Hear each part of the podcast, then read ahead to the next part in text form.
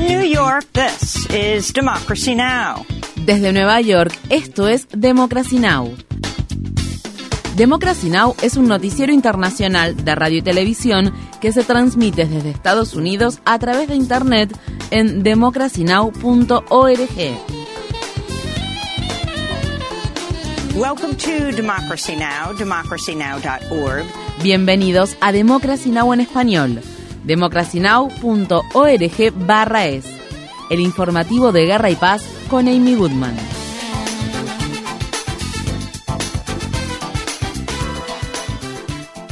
La presidenta de la Cámara de Representantes, Nancy Pelosi, partió de Taiwán, poniendo fin a una controvertida visita que recibió críticas tanto del gobierno chino como de algunos funcionarios del gobierno de Biden. Este miércoles por la mañana, Pelosi se reunió con la presidenta de Taiwán y dijo que el apoyo de Estados Unidos a Taiwán es férreo. Hoy el mundo se enfrenta a una elección entre democracia y autocracia. La determinación de Estados Unidos de preservar la democracia aquí, en Taiwán y en todo el mundo sigue siendo férrea. Pelosi es la funcionaria estadounidense de mayor rango en visitar Taiwán en 25 años. China condenó su visita diciendo que estaba socavando la estabilidad en el estrecho de Taiwán. China ha anunciado que a partir del jueves planea llevar a cabo nuevos ejercicios militares aéreos y marítimos, así como pruebas con munición real de largo alcance en seis áreas alrededor de Taiwán, que declaró que los ejercicios militares equivalen a un bloqueo aéreo y marítimo de su territorio. Para más información sobre Taiwán, visite nuestro sitio web democracynow.org es. En Estados Unidos, la población del estado de Kansas rechazó por abrumadora mayoría una iniciativa electoral contra el derecho al aborto. Casi el 60% de los votos fueron en contra de que se agregue una enmienda constitucional destinada a eliminar el derecho al aborto en el estado. La amplia diferencia en las votaciones sorprendió a muchos. Durante las elecciones de 2020, el expresidente Donald Trump había ganado el Estado con una diferencia del 15%. Si se hubiese impuesto el sí a la reforma constitucional, se habría despejado el camino para que los legisladores estatales republicanos prohibieran el derecho al aborto. En noticias relacionadas, el Departamento de Justicia demandó al Estado de Idaho por su prohibición casi total del derecho al aborto. El fiscal general de Estados Unidos, Merrick Garland, dijo que la prohibición de Idaho viola la ley de tratamiento médico de emergencia y trabajo de parto activo, que es una ley federal. It does not matter what state a hospital subject to EMTALA operates in. No importa en qué estado opere un hospital que esté sujeto a la ley de tratamiento médico de emergencia y trabajo de parto activo. Si una persona ingresa a la sala de emergencias con una emergencia médica que pone en peligro su vida o su salud, el hospital debe proporcionar el tratamiento médico necesario para estabilizar a esa persona. Esto incluye el aborto cuando ese es el tratamiento necesario. Cualquier ley estatal que impida que un hospital cumpla con su obligación bajo la ley de tratamiento médico de emergencia y trabajo de parto activo viola la ley federal.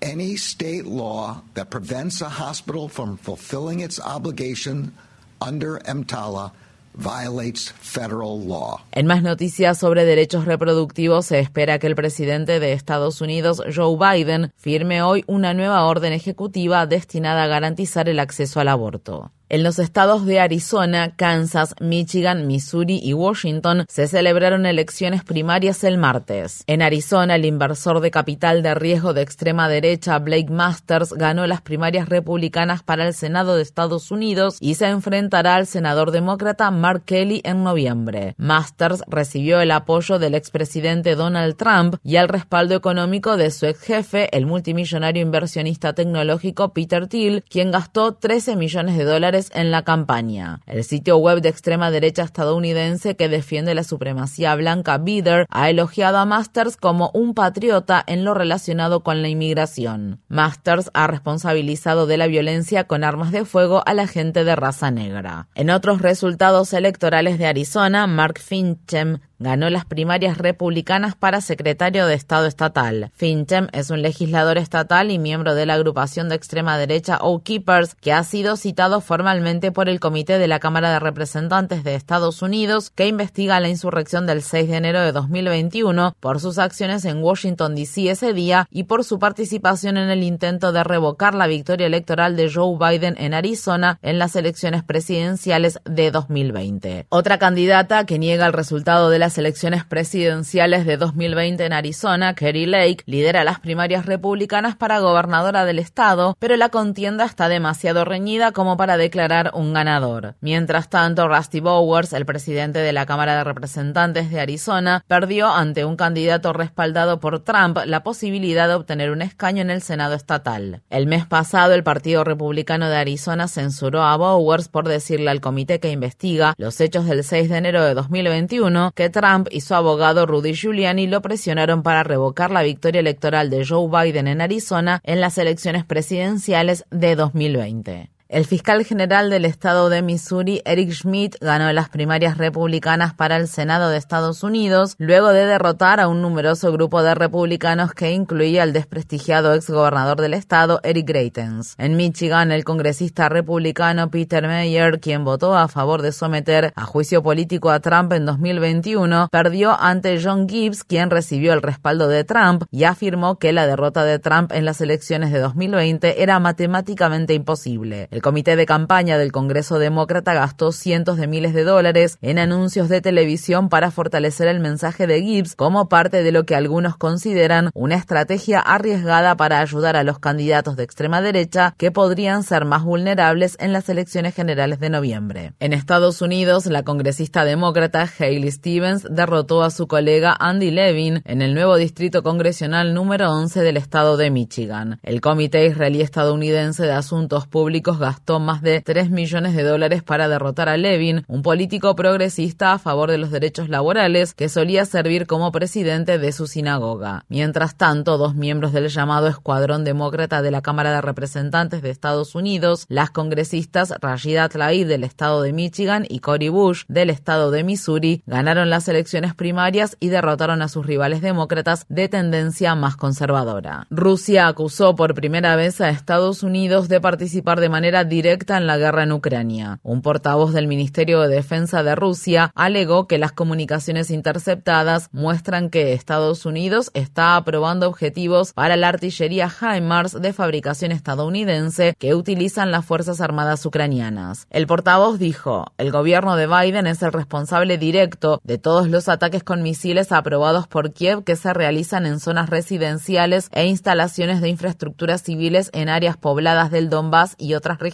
y que han provocado la muerte masiva de civiles. Rusia había acusado previamente a Estados Unidos de librar una guerra a través de terceros en Ucrania. La Organización de las Naciones Unidas anunció que se llegó a un acuerdo para extender el alto el fuego por otros dos meses en Yemen. La tregua inicial entró en vigor el 2 de abril, pero se han denunciado numerosas violaciones a la misma. La guerra, liderada por Arabia Saudí y respaldada por Estados Unidos, ha llevado a una de las peores crisis humanitarias del mundo. Los yemeníes han expresado su esperanza de que la tregua ponga fin a la guerra de manera definitiva. El pueblo de Yemen quiere que la tregua elimine este periodo oscuro en el que estamos envueltos, que se levante el asedio, que se paguen los salarios, que vuelva la paz para todo el pueblo de Yemen.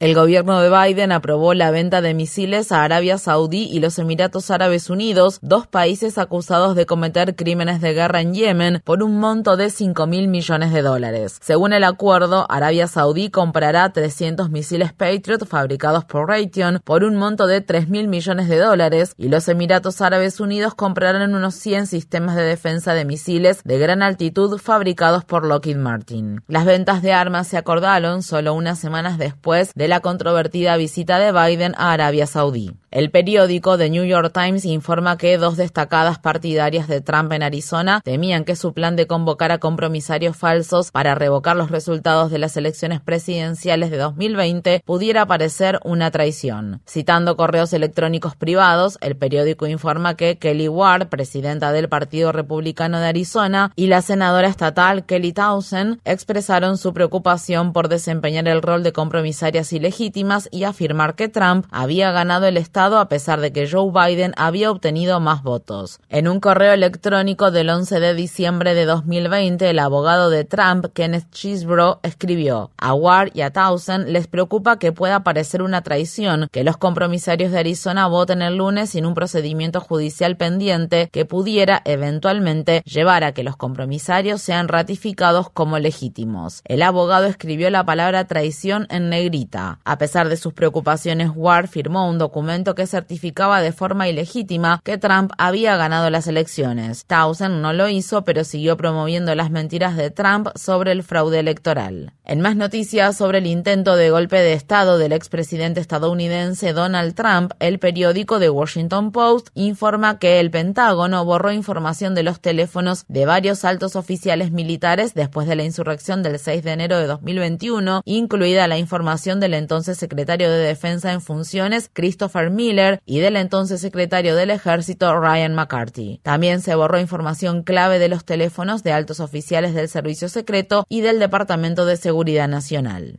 El Senado aprobó un proyecto de ley para ayudar a millones de miembros retirados del servicio militar de Estados Unidos que estuvieron expuestos a desechos tóxicos. El proyecto de ley requeriría que el Departamento de Asuntos de los Veteranos elimine la obligación de presentar una carga probatoria a los veteranos que afirman que sus problemas de salud están relacionados con las fosas para quemar desechos tóxicos que el Pentágono utilizó en Irak y Afganistán. La medida, que fue aprobada con un voto bipartidista, obtuvo 86 votos a favor y 11 en contra. La aprobación del proyecto de ley tiene lugar solo una semana después de que los republicanos del Senado bloquearan su avance, luego de que los demócratas del Senado anunciaran que habían llegado a un acuerdo sobre otro proyecto de ley destinado a reducir las emisiones de carbono y la inflación. Visite democracynow.org barra es para obtener más información sobre la quema de desechos tóxicos.